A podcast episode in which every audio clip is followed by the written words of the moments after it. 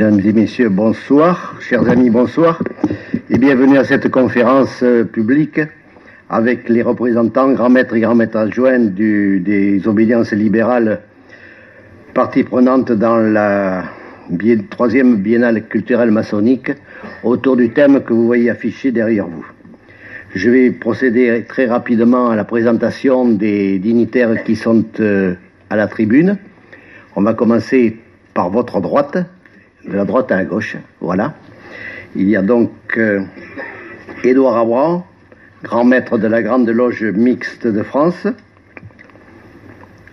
Martha Capdeville, grand maître adjointe de la Grande Loge mixte universelle, René Doux, grand maître de la Grande Loge traditionnelle et symbolique Opéra, Jean-Michel Fidel, deuxième grand maître adjoint de la Grande Loge de France, Christophe Abbas, premier grand maître adjoint du Grand Orient de France, Elisabeth Guéméné, premier vice-présidente du Conseil national du droit humain,